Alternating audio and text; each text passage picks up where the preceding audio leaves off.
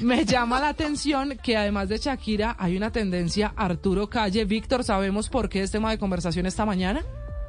Tal vez porque a mucha gente le están llegando correos, aparentemente, Camila, de Arturo Calle para ofrecerles empleo. Y la propia compañía está advirtiendo a los colombianos que tengamos mucho cuidado con este eventual correo o mensaje de texto o mensaje de WhatsApp, porque están alborotados los ladrones virtuales. Están usando indebidamente su imagen para estafar a los colombianos que están buscando empleo por medio de un correo electrónico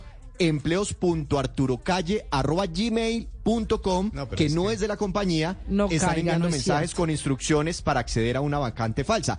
Y el Tumbis es de la siguiente forma. Dentro de las instrucciones para ganarse un empleo, le están pidiendo a la, a la gente 47 mil pesos supuestamente para unos exámenes médicos y eso es totalmente falso. Usted hace la consignación, se pierden con esa plata y ahí lo tumban. Así que mucho cuidado porque están utilizando nombres de empresas muy reconocidas para estafar a la gente.